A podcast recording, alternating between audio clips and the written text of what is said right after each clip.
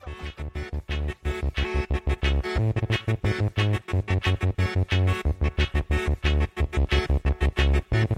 La science joue un rôle absolument central. Non, c'est simplement que les, les scientifiques sont des manches pour communiquer correctement. L'image est à l'envers. Comme un petit schéma vaut mieux qu'un long discours. Ah, je me suis perdu là, excusez-moi. Retournement de l'image. Nous sommes des scientifiques et nous avons nos outils. Lorsqu'on n'est pas scientifique, la vérité, on s'en fout. La science, euh, c'est pas, c'est pas de pur savoir qui se promène dans les airs, c'est toujours dans des individus que ça se porte.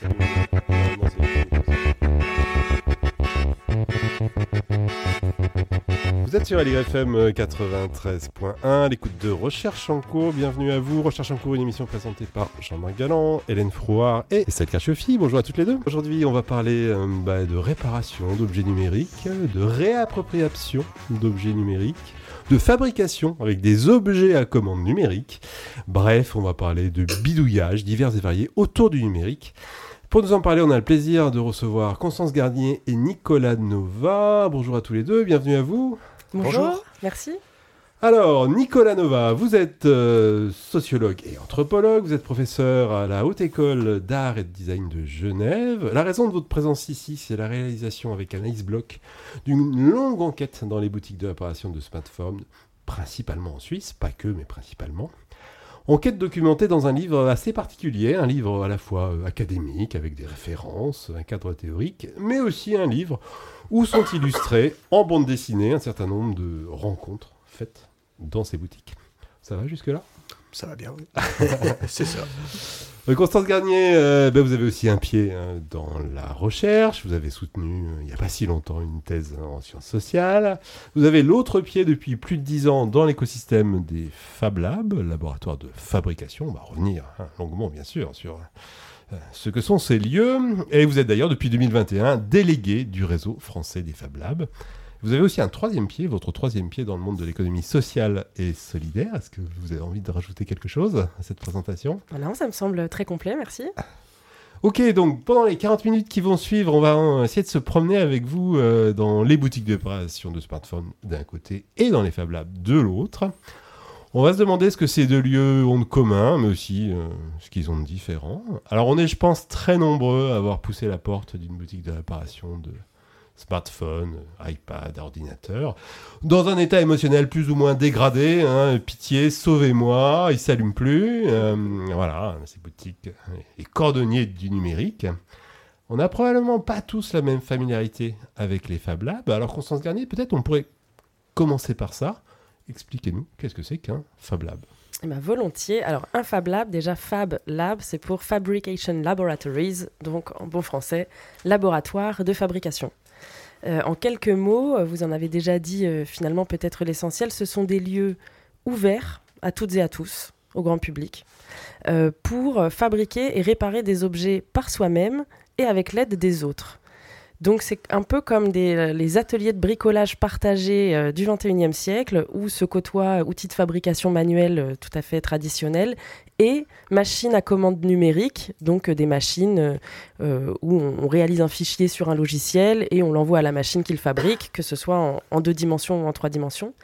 Et puis une autre particularité de ces lieux, donc au-delà d'avoir euh, un parc machine euh, traditionnel et numérique, d'être ouvert euh, au grand public au moins une partie du temps, la, troisième caractéristique commune, c'est que ces lieux sont structurés en réseau. Euh, ils ont euh, la volonté de partager la connaissance. Donc c'est favoriser la fabrication et la réparation locale par les citoyens et en même temps faire en sorte que la, connaissance circule et non plus la matière. Donc il y a aussi quand même euh, une idéologie un peu transformative des modes de production et de consommation pour permettre de, produire plus localement et que le savoir se partage globalement.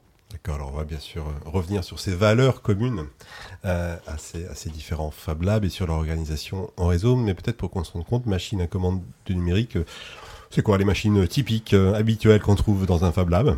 Alors, les machines typiques, il y a évidemment la très populaire imprimante 3D, euh, donc euh, qui permet de fabriquer des objets euh, avec une technologie additive. Donc, tout simplement, ça veut dire qu'on va designer un objet en 3D, on va faire un dessin d'un objet et puis on va le commander à une machine qui va le fabriquer en déposant des couches de fils les unes sur les autres. Voilà, il y a également la découpeuse laser. Là, pour le coup, on travaille en deux dimensions et puis c'est comme un, un magnifique euh, cutter numérique qui va venir découper de la matière, que ce soit du bois, du carton, du plastique, du textile. Euh, la limite est un peu l'imagination. Il y a évidemment les machines euh, à commande numérique plus massives, euh, qu'on appelle les CNC, mais aussi des découpeuses vinyles pour découper des stickers par exemple, des brodeuses numériques. Et en fait, à partir de là, euh, bah, c'est assez infini finalement. Une question, Hélène. Oui, alors du numérique comme outil pour réparer, mais vous intervenez aussi sur des objets numériques ou pas?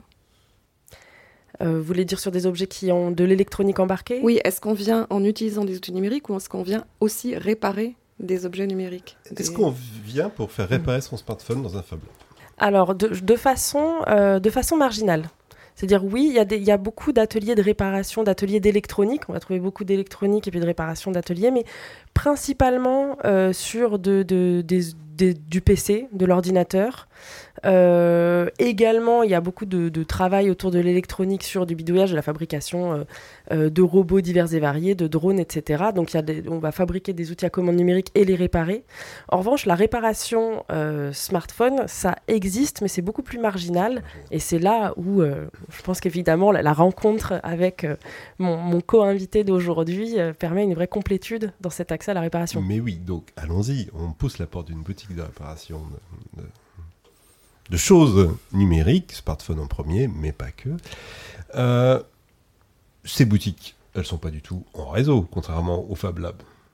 Alors, à première vue, effectivement, elles sont pas en réseau. hein. C'est euh, les, les boutiques dont, auxquelles on s'est intéressé. Je pense qu'on vous, vous les représentez. C'est pas celles des grandes marques. hein. C'est les petites boutiques au coin de la rue, dans des quartiers qui sont pas forcément les plus euh, les plus centraux.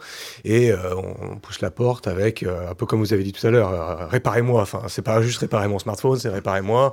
La métaphore médicale, elle est présente. Ça s'appelle Docteur Smartphone, la clinique du téléphone cellulaire, iClinic. Ah, Il y a tout un espèce de jeu comme ça hein, dans la façon de, vendre les, lieux qui passent par une, une espèce de, métaphore du, soin, on pourrait dire. Et à, première vue, c'est indépendant, en fait. C'est des gens qui euh, travaillent un peu bah, de- dans l'économie totalement commerciale. hein. La différence des Fab Labs, là, on- c'est un service, euh, les gens payent. Mais quand on gratte un peu, quand on passe du temps dans ces boutiques, on se rend compte que que vous avez fait voilà, ouais, sur, deux, sur deux années. plus de deux ans. ouais. Et puis une année préparatoire avant, hein, dans un, un travail de pré-enquête, on se rend compte en fait que c'est pas juste des, des gens tout seuls, parce que pour pouvoir servir leurs clients, c'est-à-dire réparer un écran, un bouton qui marche pas, euh, réparer aussi des problèmes logiciels, euh, il y a plusieurs difficultés. Il y a une première difficulté qui est celle d'accéder aux pièces détachées. Il faut avoir des bons écrans, il faut avoir des bons, euh, je sais pas, des, bons composants, des bons processeurs, donc de, qualité qui vont durer. Donc il faut être en lien avec des grossistes, avec des importateurs, éventuellement avec quelqu'un à Shenzhen qui peut vous les envoyer euh, assez rapidement. Et puis, donc ça, c'est déjà un premier réseau qui est en général international. Et puis, un autre type de réseau, c'est que c'est difficile de réparer ces objets. C'est difficile d'intervenir. Alors parfois, on dit réparer, c'est remettre en état, mais parfois, c'est juste faire en sorte que ça remarche plus ou moins bien. Et donc, pour ça, il s'agit de trouver des liens avec des gens qui peuvent aider quand, on n'y arrive pas. Parfois des concurrents, parfois quelqu'un, euh, un ami qui travaille dans une autre boutique, euh, dans une ville euh, à côté. Et donc il y a des échanges, il y a des groupes WhatsApp de gens qui échangent de l'information, pour résumer. Ou euh, des, des- documents qui circulent euh, en ligne, ou des, euh, voilà, un lien entre un réparateur et puis quelqu'un qui contribue sur des sites comme iFixit ou GSM Forum. Donc ça, crée une espèce de réseau qui est différent de celui, je pense, des Fab Labs, mais c'est pas des entités indépendantes en fait.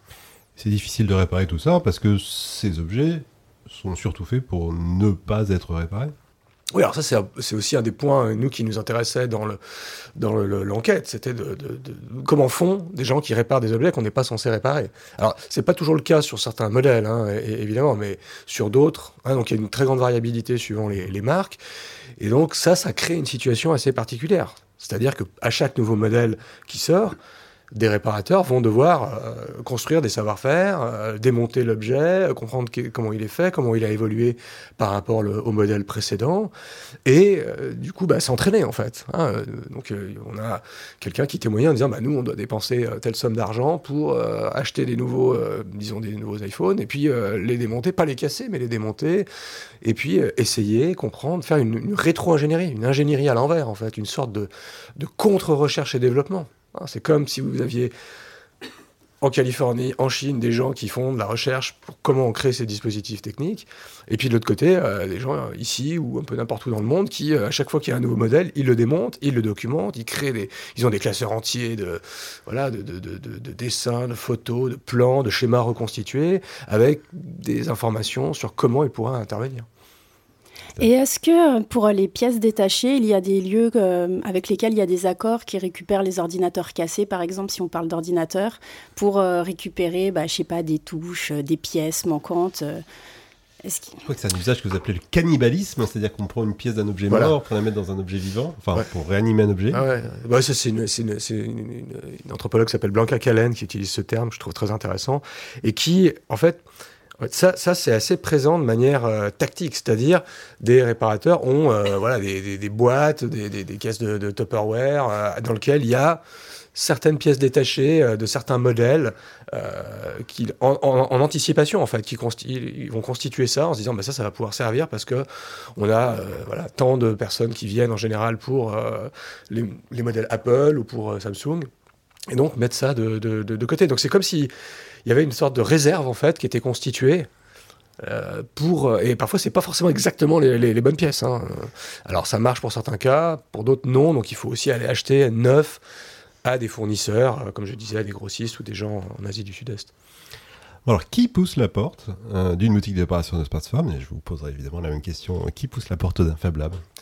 Alors, au début, on se disait, bon, il y a seulement des gens qui ont peut-être pas les moyens ou pas la, confiance euh, dans les, grandes marques. Et en fait, on a vu, euh, globalement, pas vraiment de. on n'a pas fait d'enquête quantitative, mais en passant du temps dans ces boutiques, on n'a pas vu vraiment de, singularité sur les personnes qui allaient dedans. C'est euh, finalement une grande partie de la population qui pouvait être fortunée, pas fortunée, différentes classes sociales, différents genres, qui a, a juste envie de voir son téléphone réparé rapidement, son smartphone ré- ou son ordinateur réparé rapidement, sous les yeux, pas devoir le mettre dans un paquet et l'envoyer euh, on ne sait où. Et il y a une, une- une logique de proximité et de relation qui se crée entre les boutiques et leur clientèle qui est extrêmement importante. hein, avec des gens qui reviennent juste prendre un café pour euh, remercier le réparateur de leur avoir sauvé la vie avec le, le- le téléphone.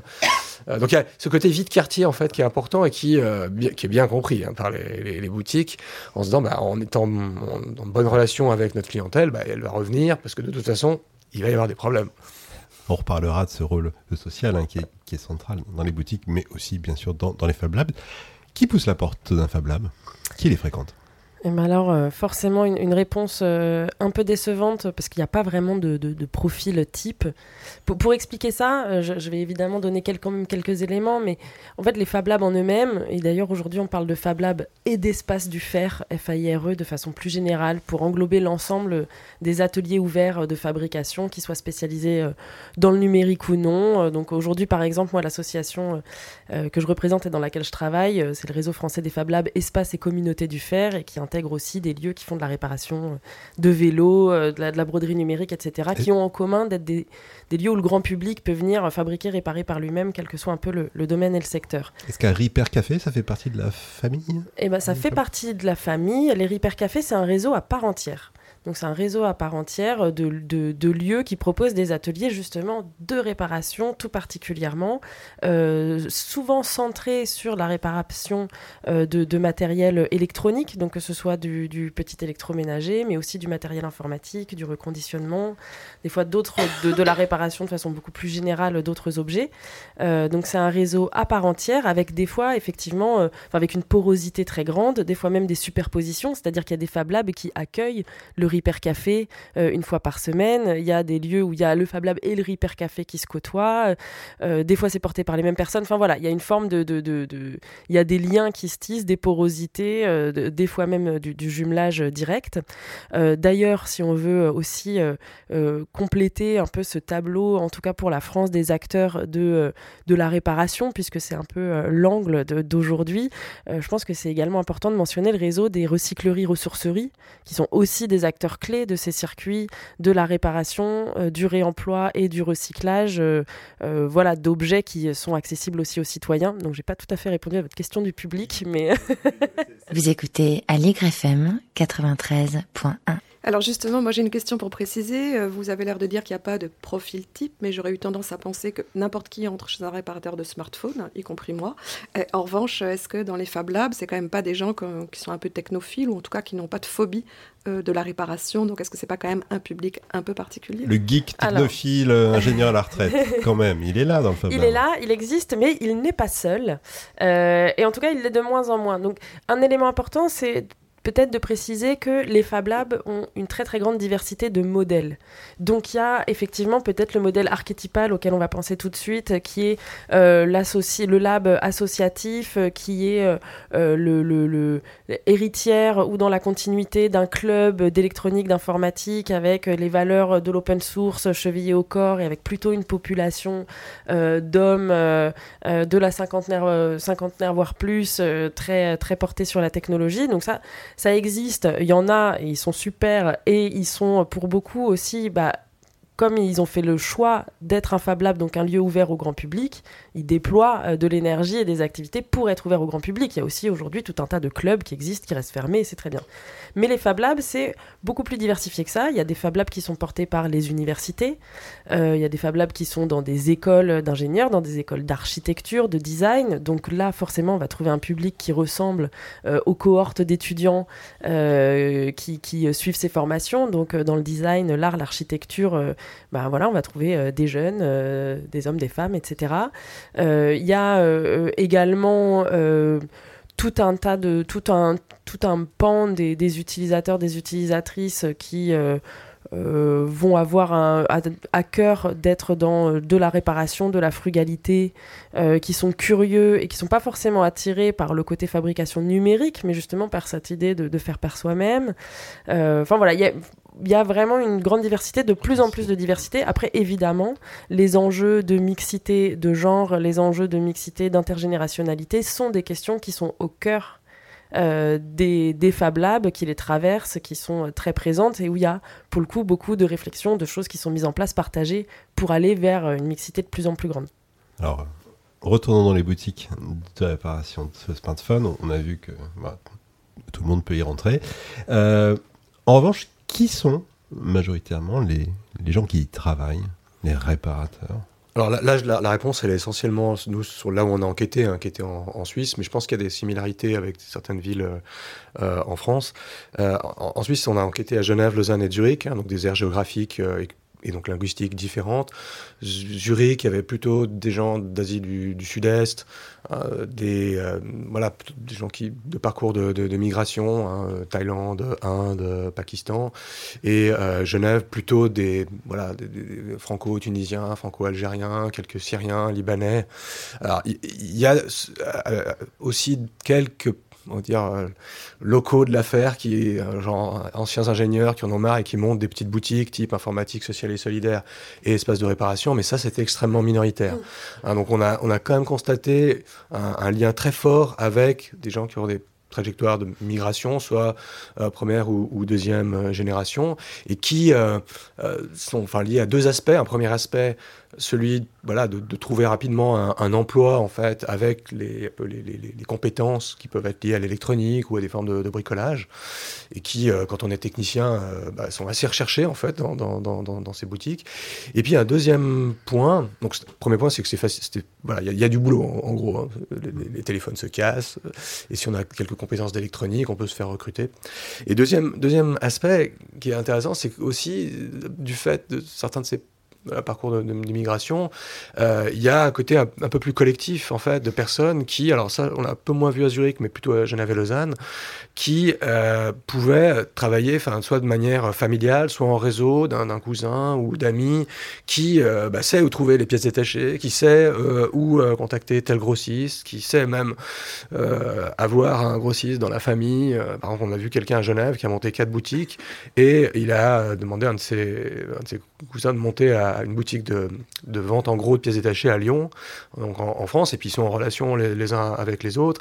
Et donc il y a peut-être, je ne veux pas du tout essentialiser ça, hein, de dire que c'est lié à la, provenance euh, des les pays d'origine de ces personnes, mais comme il s'avère qu'ils sont plusieurs à faire, ça, il y a un mode en réseau, en fait, comme on le disait euh, tout à l'heure, qui peut fonctionner sur du transfert d'expertise ou en tout cas de savoir où trouver les bonnes pièces détachées pour faire. Et ça, ça c'est aussi euh, assez singulier, en fait. C'est peut-être une, une nuance, peut-être par rapport au, au thème des Fab Labs dont on parlait avant. Mais justement, je voudrais en revenir aussi à ce que vous disiez auparavant. Vous parliez de techniciens et vous parliez d'apprendre un peu sur le tas. Mm. Donc moi, ma question, est-ce que c'est des gens qui arrivent avec une compétence d'ingénierie ou de technicien ou est-ce que c'est des gens simplement débrouillards qui veulent travailler et qui se disent tiens, il y a un créneau et je vais me lancer et tout apprendre tout seul avec des tutos, euh, des guides, etc. C'est un petit peu des deux. Alors, ce qui est sûr, c'est qu'il n'y a pas de formation en réparation de, de smartphones, euh, ou très très de peu sur, BTS, euh, réparation non, smartphone. ou réparation d'ordinateur ou de console de, de, de- de jeux. Donc, c'est des gens qui ont soit le côté débrouillard, bricolage, mais qui peuvent être bricolage autant mécanique qu'électronique, électricité, euh, soit des gens qui ont quand même fait des formations dans leur pays d'origine, ou euh, en Suisse, ou en France, ou en, Allemagne, euh, de euh, voilà d'électronique, de euh, électricité, communication, et donc qui leur donne une base à minima, euh, savoir souder, savoir utiliser un microscope pour faire de la microsoudure, hein, donc de- de- de- de- de- et puis après d'être débrouillard et de tester en fait. Et- mais donc c'est un, mélange de, je dirais que c'est un mélange des deux, mais ce qu'il y a de certain, c'est que ça suffit pas en fait, et ça doit sans cesse être réactualisé dans cette espèce de, de lutte permanente entre des marques qui verrouillent, qui changent les modèles, qui n'écrivent pas comment ça fonctionne, et puis euh, des, des personnes à minima débrouillards, mais un peu formées aussi en électronique, électricité, qui vont bah, apprendre, sur le, apprendre sur le tas. Sur ce point, Constance Garnier, Oui, vous rebondir? j'a- Merci beaucoup. J'avais envie de rebondir là-dessus parce qu'il y a, euh, en tout cas en France, euh, eu- une actualité. euh, on va dire politique qui fait que on, on voit quand même que la formation à la réparation va se structurer, est en train de se structurer, et que c'est aussi un levier pour le coup de, de- de, d'insertion sociale et professionnelle. Et je trouve ça assez intéressant à, à souligner. euh, parce qu'il y a euh, euh, une réglementation euh, qui a été adoptée récemment en France. Je ne vais pas être en capacité de vous donner le chiffre exact, vous m'en excuserez, mais qui contraint toutes les organisations publiques à avoir une majorité d'outils informatiques reconditionnés à partir de l'année 2025. Et donc, dans la longue traîne de ça, se mettent en place des formations à la réparation, et notamment à la, à la réparation et au reconditionnement de matériel informatique. Et pour ce qui nous concerne dans, dans, dans les Fab Labs, euh, se structurent des formations à la réparation. Là, par exemple, cette année, euh, au niveau du réseau français des Fab Labs, euh, on, on- on participe, deux Fab Labs participent à la création d'un parcours de formation spécifique au métier de la réparation, mais il y a plein d'autres formations qui sont en train d'être créées grâce notamment au financement de la Fondation Orange que je salue pour son soutien. Euh, mais du coup, c'est aussi des formations qui sont dédiées euh, en priorité à euh, des publics euh, de jeunes en insertion avec peu de formation. Il y a aussi cette filière finalement de la réparation qui est en train de se développer, de se structurer avec plein d'enjeux qu'il y a autour, mais des nouveaux métiers qui se créent. Euh, et puis, il y a en parallèle de ça, de plus en plus l'entrée des Fab Labs, ou en tout cas de la, fabri- de, la, de la formation à la fabrication, de l'acculturation à la réparation, la fabrication, au niveau du, du milieu scolaire. Et donc l'idée aussi qu'on fasse entrer euh, des compétences et des réflexes d'ouvrir les boîtes noires, de fabriquer, de réparer avant d'acheter neuf, euh, des réflexes euh, bah, en fait citoyens qui seront, on l'espère, dans les prochaines générations de plus en plus ancrés naturellement. Nova là-dessus Oui, ce qui, est- ce qui est- ce qui est intéressant, c'est de voir que dans le contexte français, les, les- les- tout, tout- enfin, tout ce- le, le mouvement autour de- du droit à la réparation, les, les index de réparabilité, enfin, ça, ça suscite pas juste un, un- un intérêt euh, hein, d'une situation euh, qui, va- qui est, je sais pas, lé- légale, mais aussi toute une, une ébullition, une effervescence en fait d'acteurs et de réseaux d'acteurs qui se constituent. Enfin, le- le- je sais pas, il y a Emmaüs Connect euh, dans, dans un sens qui mène certaines actions. Il y a des, des repair cafés qui éclo- euh, éclosent ici et là et qui s'intéressent au numérique, hein, pas juste à, des aspirateurs enfin, ou des grippins, ce qui est très bien, mais il y a, aussi pour le, numérique, il y a aussi dans le monde là plutôt des entreprises avec des startups qui essayent, je, je dis pas que c'est parfait, mais en tout cas on voit que dans, dans, toute l'étendue, dans tout le répertoire des organisations qui vont de l'organisation publique à privée, à des associations, des coopératives, et je dis ça par rapport peut-être aux, voisins suisses, là, où- je travaille, où il y a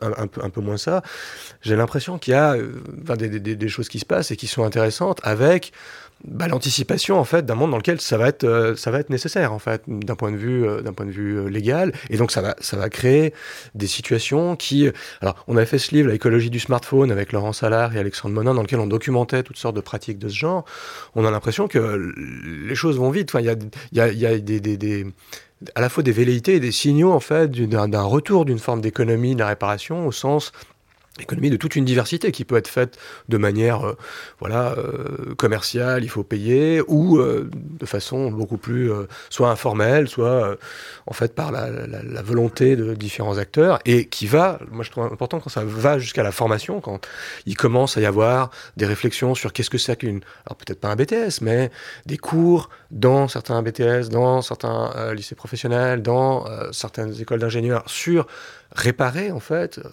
réemployer, ça montre que ça, y a une, voilà, il y a une forme d'avancée qui est, extrêmement intéressante. Alors je voudrais qu'on qu revienne sur les, les, rôles de ces différentes structures, en fait la Fab Lab, boutique de, de réparation et Nicolas Neva, vous avez évoqué un rôle presque, presque social du réparateur. Mm -hmm. Fab Lab qui est là aussi pour créer du lien, euh, faire discuter, parce qu'il a un intérêt euh, voilà, commercial ouais. évident à ça. Alors, il y a un rôle supplémentaire, moi, que j'ai découvert dans votre enquête. C'est finalement aussi un rôle de, de formation numérique, d'acculturation mmh. avec le numérique. Que, comment, ça se, comment ça se traduit dans ces boutiques?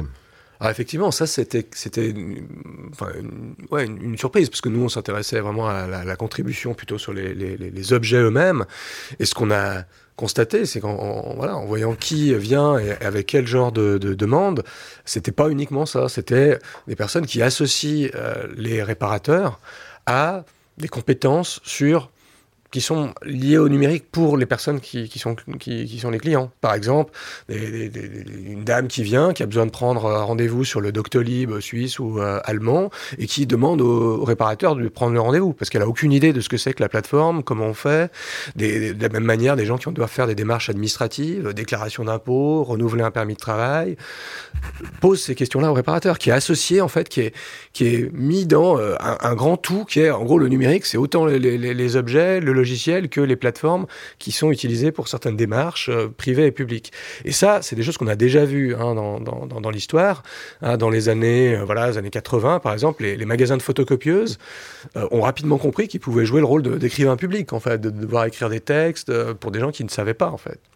Alors, nous la, la réflexion qu'on a eue dans l'ouvrage, c'est d'écrire ça comme un moyen de voilà, de, de dépasser ce qui s'appelle la, la, la, enfin, d'abonder à la littératie numérique, en fait, cette capacité à comprendre euh, ouais. les, les, enfin, le, le, fonctionnement des, des objets numériques, d'une part, mais aussi euh, leur usage, en fait, dans différents types de contextes. Comme, par exemple, utiliser euh, ça pour des, voilà, pour des démarches en ligne. Donc, on, on, a vu des réparateurs qui aidaient sur cette dimension, aider euh, sur les démarches en ligne, mais on a aussi vu des réparateurs qui allaient faire une, une voilà, une, une, quasiment un cours de culture numérique sur qu'est-ce que c'est qu'une carte mère, euh, qu'est-ce que c'est qu'une batterie, euh, qu'est-ce que c'est qu'un processeur. Et comment ménager sa batterie. Voilà. Comment alors, bien... voilà. alors, il y a la dimension comprendre le numérique, puis il y a la dimension comment euh, ménager sa monture, c'est-à-dire comment faire en sorte que euh, cette batterie ne va pas flancher euh, trop rapidement, comment faire attention à ça parce que c'est bien pour la planète. Et, et, donc, de manière assez enfin, totalement euh, euh, sous le radar, en fait, et, et, de manière non voulue à, la base par les réparateurs, certains se sont rendus compte qu'en fait, bah, ils étaient des acteurs en fait d'une transition euh, et numérique et environnementale. Alors, c'est fait aussi dans une logique euh, commerciale, évidemment, mais euh, c'est bah voilà si vous voulez euh, faire attention à l'environnement et pas qu'on extrait euh, des minerais euh, trop souvent pour faire des batteries, il faut que vous fassiez attention à votre batterie. Je vais vous montrer comment faire et ensuite à l'afficher même sur la porte de la boutique. Donc il y, a, quelque chose d'assez, moi je trouve assez intéressant parce que ça c'est ces contributions-là, elles, elles sont pas associées en fait à ces, lieux hein, qu'on qu voit un peu comme voilà une espèce de composante un peu particulière, un peu négligeable, parfois dans des coins interlopes. Et en fait, ça joue un rôle social extrêmement euh, euh, important. Et c'est des, des, choses pour lesquelles bah, ils passent du temps.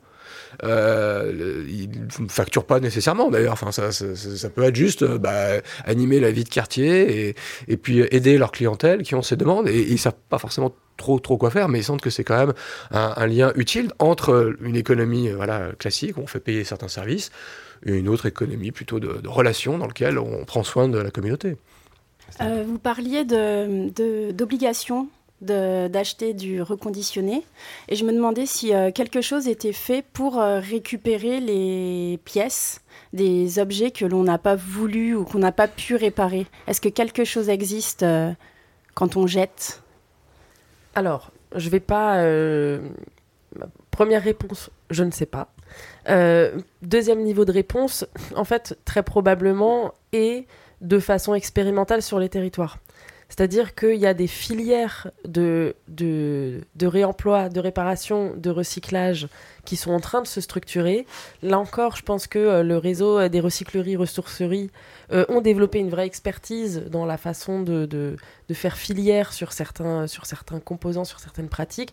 Le milieu des Fab Labs développe de façon expérimentale sur différents territoires ce qu'on appelle des territoires, des Fab territoires, donc Fab City, Fab Région, où là c'est une approche qui embarque la collectivité locale, que ce soit la ville ou la région, et différents acteurs du territoire pour avoir des démarches de fabrication euh, circulaire, sur d'économie circulaire. Donc ça veut dire qu'on va identifier où sont les déchets euh, de la production, que ce soit électronique ou que ce soit d'autres matériaux, où est-ce que ce déchet est en fait un, entrant, un intrant, et, comment est-ce qu'on organise les flux de, de matériaux et de matières sur le territoire pour mettre en place cette économie circulaire.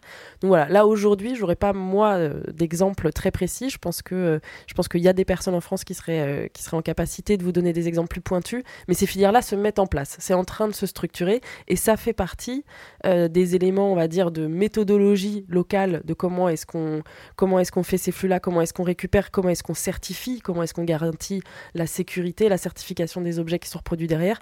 Tout ça, c'est un mouvement qui est vraiment en marche de façon euh, assez euh, massive par secteur sur la mobilité, sur les ordinateurs, etc.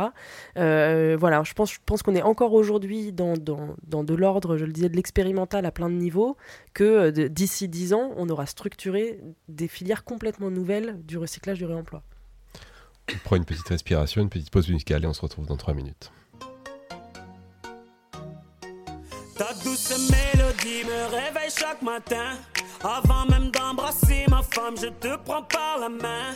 Puis je te caresse le visage pour voir si tout va bien. Tellement inséparable qu'on part ensemble au petit coin. Mon café, mon jus d'orange, on le partage aux amis. En voiture, mes yeux sont dans les tiens. Dans quelques feux, je crie. Au boulot, on parle tellement ensemble que des dossiers j'oublie. Au dîner, vu le silence, tout le monde t'aime dans ma famille.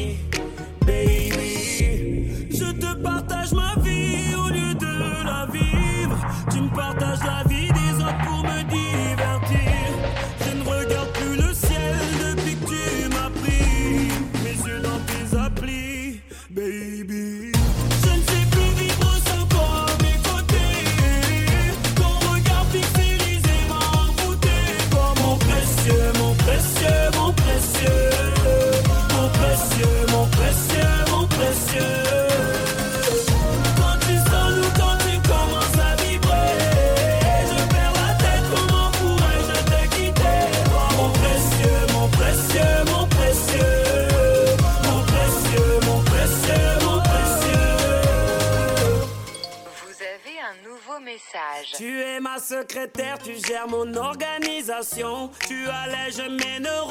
à tes notifications. Plus besoin d'aller voir la famille vu que tu me les follow. Pour leur prouver que je les aime, je n'ai qu'à liker leurs photos. Pourquoi aller en concert? Tu m'as tout mis sur YouTube. Tu m'aides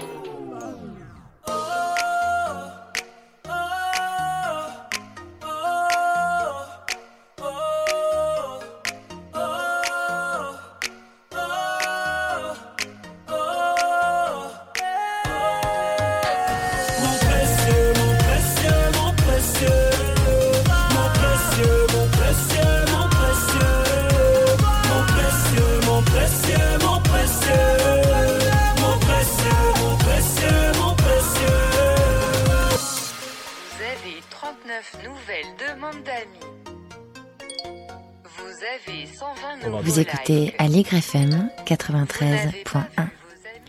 À l'écoute de Recherche en cours, on est en compagnie ce matin de Constance Garnier et Nicolas Nova. Il est question de boutique d'opération de smartphones et de Fab Lab. Alors on s'est promené un petit peu dans les différents rôles que pouvaient jouer euh, ces deux lieux. On a vu, euh, bah oui, un rôle, euh, un rôle éducatif, éducation au numérique, un rôle social, créer du lien. Euh, alors il y a un autre rôle dans lequel les, les Fab Labs se sont récemment distingués, euh, c'est euh, finalement euh, en situation de crise. Je pense notamment à la crise Covid. Est-ce que vous pouvez nous raconter ce qui s'est passé dans cet écosystème des Fab Labs, des Fab Labs pardon, à ce moment-là En Oui, bien sûr. Ce qui s'est passé et puis les, les- les- les perspectives que ça ouvre.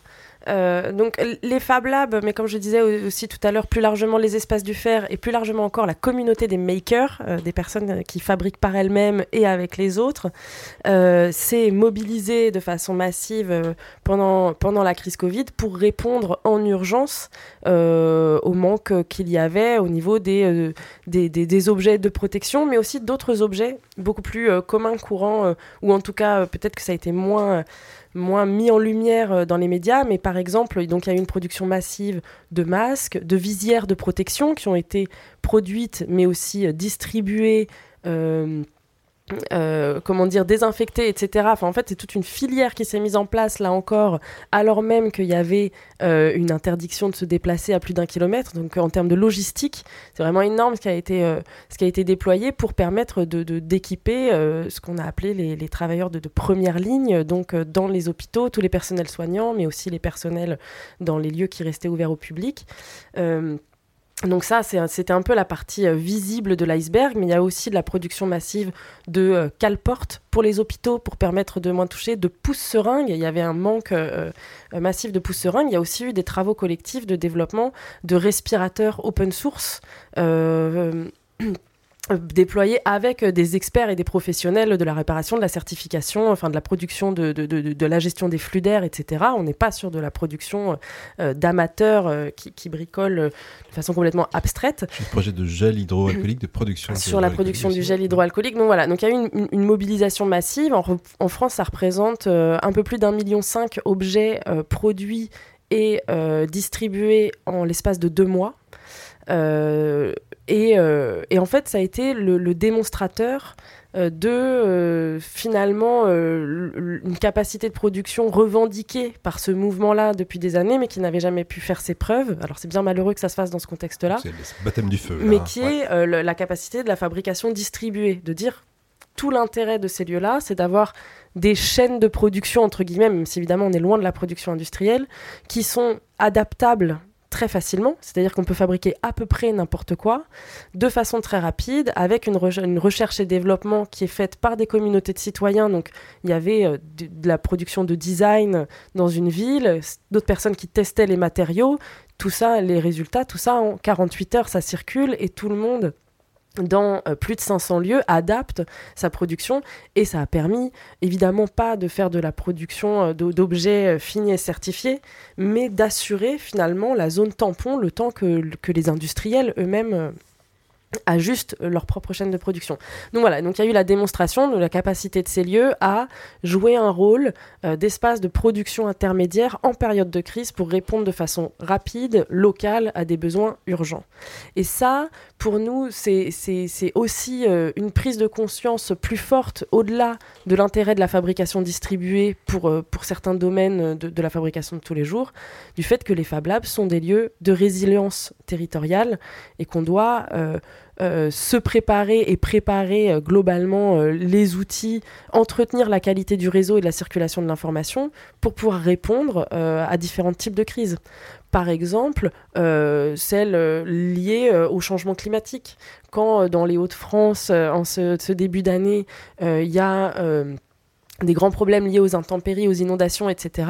Il y a tout un tas de problématiques qui peuvent être réglées par euh, la mise en place de euh, circuits de, signal euh, Internet local et de relais local, par la fabrication d'objets pour un peu étanchéifier des portes. Enfin, et là, évidemment, moi, je suis pas du tout experte de ce qui a été fabriqué, mais c'est des réponses d'urgence qui sont possibles de, de, façon locale. donc nous, on a vraiment à cœur de renforcer ce rôle-là et de faire en sorte que les labs euh, voilà, soient le mieux outillés possible pour pouvoir réagir, soient perçus comme tels, et donc que les citoyens, mais aussi euh, les institutions puissent se tourner vers les labs, que, voilà, que ce réflexe finalement euh, se développe, de se dire on a des espaces de production d'urgence à proximité.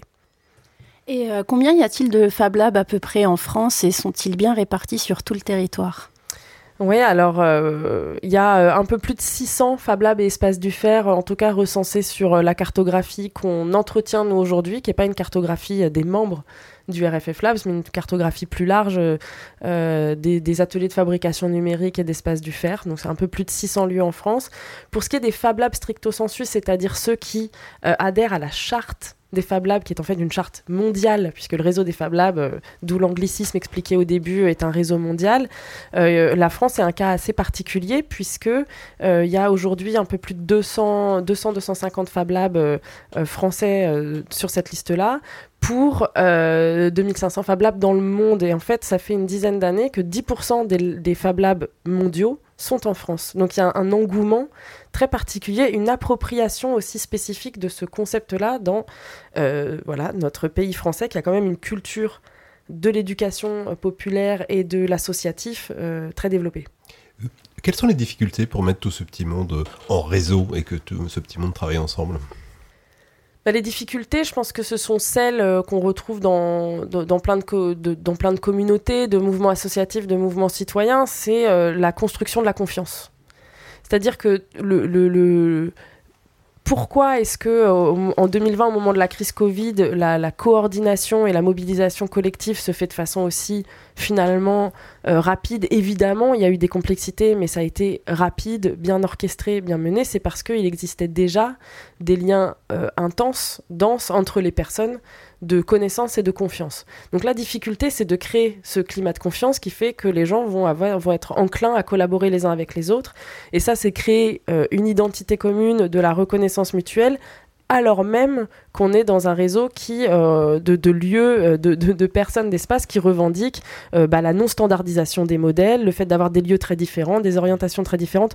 Donc voilà, je dirais que le plus gros défi que, que relève assez bien ce réseau depuis une dizaine d'années en France, c'est de réussir à faire corps, faire collectif, tout en gardant une très grande liberté individuelle des personnes, des organisations.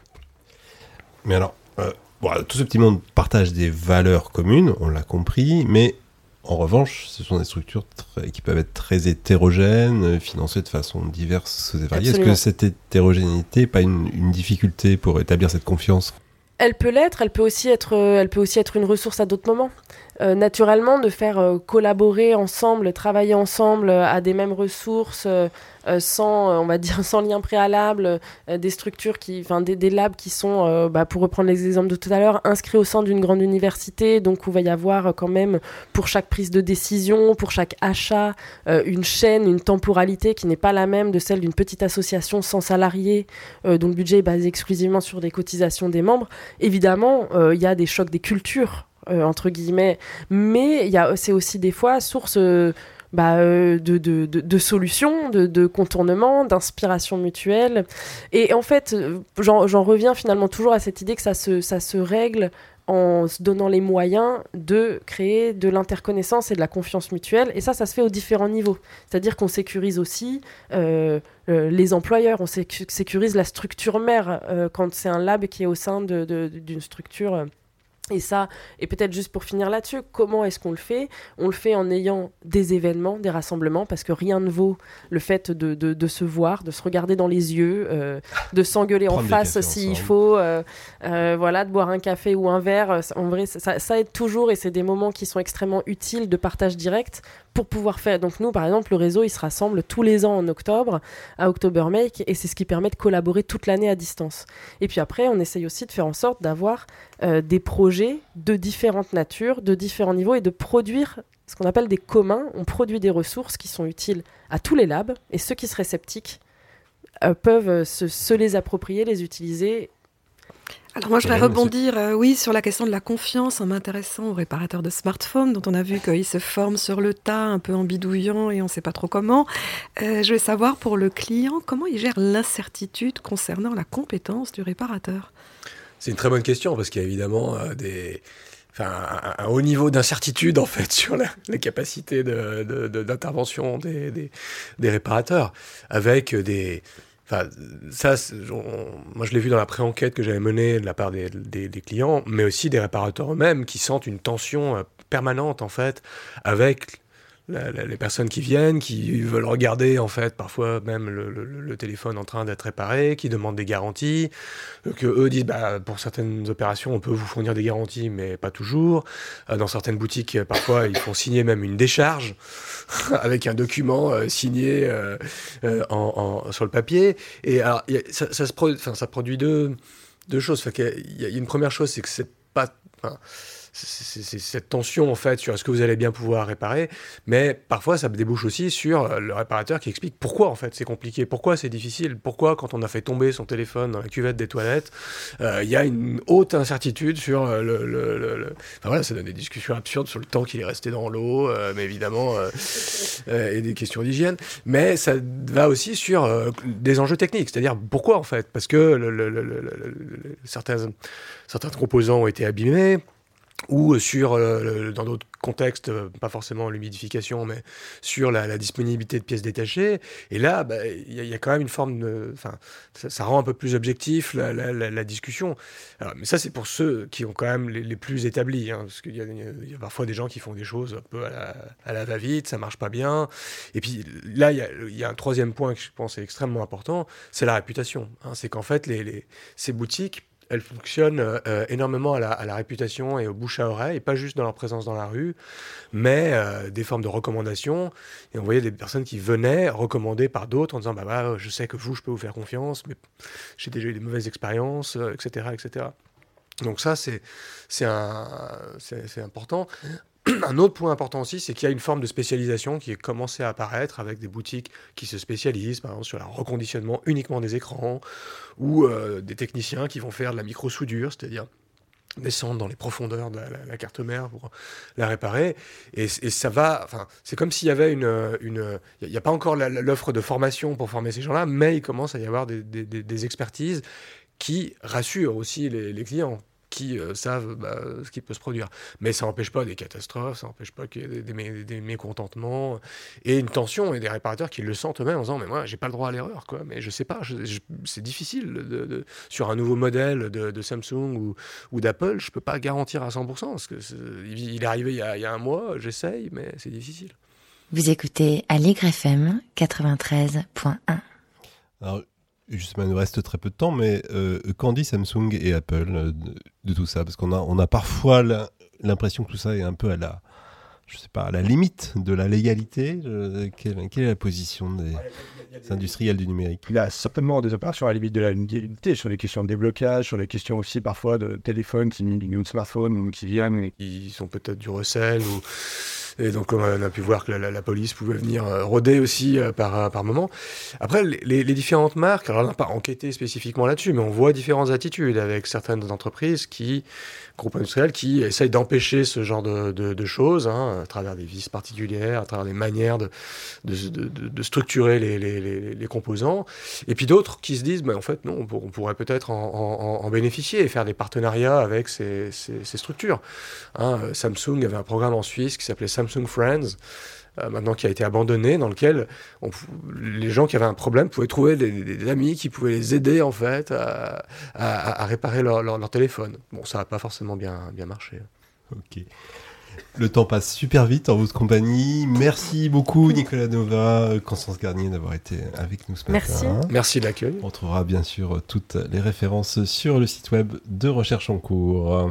One, two, three, four.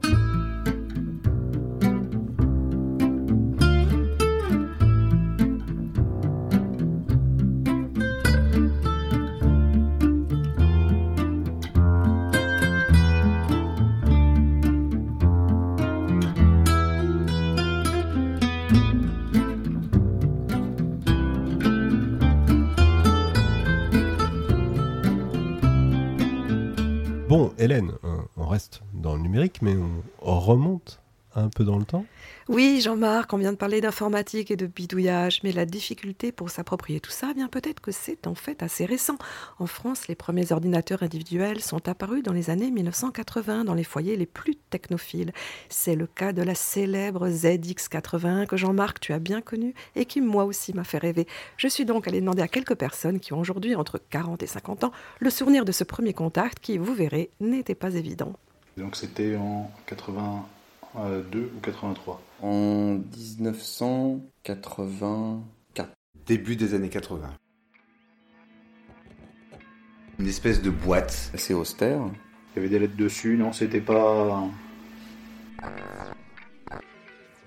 On m'avait noté sur le, clavier, sur le clavier les touches sur lesquelles il fallait que j'appuie pour que ça démarre. Mais on- évidemment, on m'avait pas expliqué quoi faire d'autre. Donc, En fait, je voyais pas vraiment ce qu'on pouvait faire avec. Et donc euh, j'appuyais sur toutes les touches, ça faisait des bruits. En fait, ça devenait surtout comme un clavier musical, un peu comme sur les, sur les téléphones, sur les vieux téléphones. Euh, Il y avait quasiment aucune utilisation possible. Et donc c'était un ordinateur qu'on branchait sur une télévision avec une prise Péritel. Et la Péritel, à l'époque, bon maintenant ça doit, ça doit aller, mais ça marchait jamais. Il fallait toujours la secouer, la bouger pour que ça se connecte. C'était hyper rudimentaire. Hein. On n'a jamais réussi à rien faire avec, avec ça, si ce n'est à programmer un, un petit script où, euh, quand on allumait la télé, elle- et l'ordinateur, il nous disait bonjour. Un programme qu'on faisait c'était Turtle. Voilà, où il y avait une souris à l'écran qu'on pouvait faire, on pouvait la faire dessiner en la faisant avancer et à gauche, à droite, monter, descendre. Ah, c'était plus que magique, c'était le futur. Et tous vraiment, euh, on a euh, mesuré à quel point le futur nous échapperait.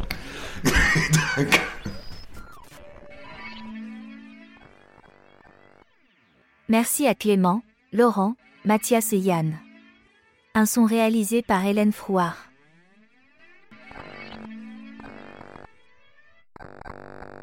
Ben, petit moment de nostalgie. Je me suis revu avec mon ZX81. Il fallait toujours tout toucher aux prises parce que sinon ça ça marchait pas. Une réaction, euh, Nicolas Nova, Constance Garnier sur euh, les années ZX81 Bon, moi, c'était mon premier ordinateur quand je devais avoir 7 ans, euh, qui, était à la maison. Et, si, je me souviens bien, il arrivait dans une boîte où il n'était pas complètement monté, en fait. Il y avait la coque en plastique et puis la, carte mère, il fallait la, la- la visser comme si c'était...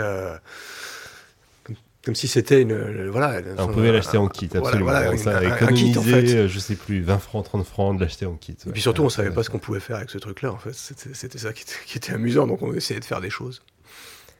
Constance Garnier, vous Oui, moi ce que je trouve, moi ce que je trouve amusant euh, euh, dans, ce qu'on vient d'entendre, c'est qu'il y, a- un parallèle assez clair avec euh, les réactions et les témoignages euh, dans les premières explorations d'impression 3D, d'imprimantes 3D euh, accessibles au public, où il y a 20 ans, il y a eu l'ouverture euh, de, ces imprimantes 3D, notamment euh, une grande partie sont en kit, euh, qu'on monte, qu'on règle, avec lesquels on joue, qui font des bruits particuliers, qu'on explore. euh, voilà, je trouve qu'il y a un parallèle euh, voilà, amusant.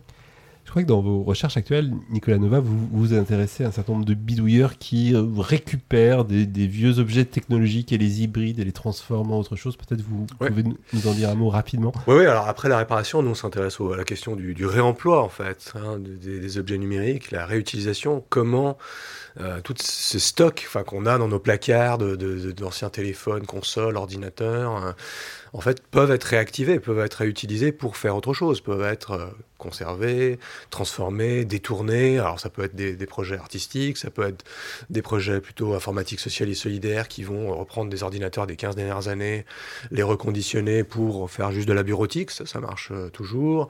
Ça peut être aussi des, des gens qui continuent à faire du jeu vidéo sur des, des consoles et des ordinateurs d'il y a 20 ans. Et Commodore 64. Voilà, ou d'utiliser les composants du Commodore 64 parce qu'ils ont une certaine qualité sonore et les mélanger avec des synthétiseurs d'aujourd'hui. Donc il y a, il y a en fait une, une forme de, de- de- de durabilité un peu étrange, évidemment marginale, mais qui nous nous intéresse en nous disant mais peut-être c'est ça la- l'informatique du, du futur en fait, c'est de reconditionner, réutiliser, réemployer, transformer. Et il y a toute une logique créative euh, là derrière.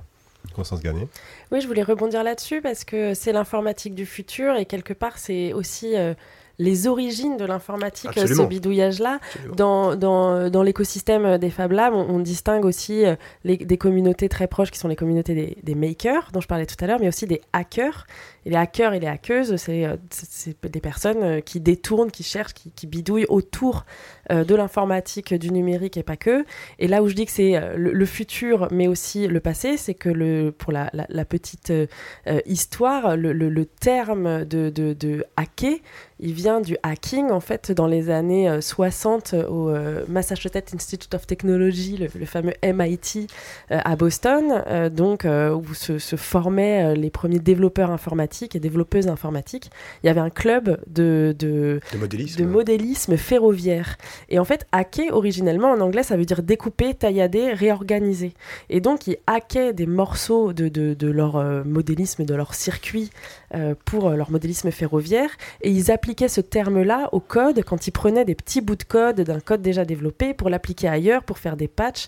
Et ce terme de hacking informatique, en fait, vient de là euh, et de cette notion de on prend un bout, on le réemploie, on le détourne, on voit est-ce que ça marche, on détourne l'usage et ça se trouve aujourd'hui dans la partie, on va dire, matérielle, physique, euh, qui, qui est aujourd'hui très très liée euh, au numérique, à l'informatique, où les deux se, se confondent. D'accord, on a bien compris, le hacker, c'est pas juste celui qui vous vole votre code de carte bleue.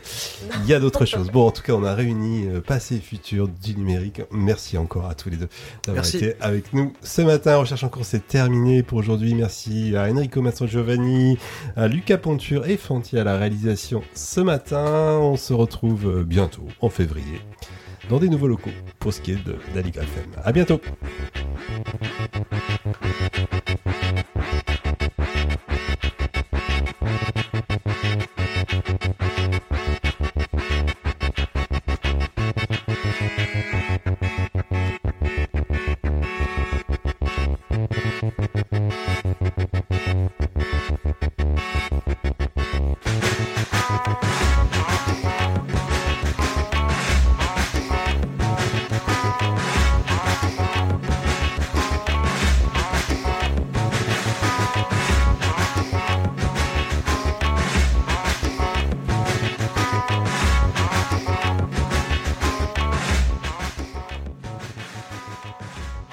Vous écoutez Allegre FM 93.1.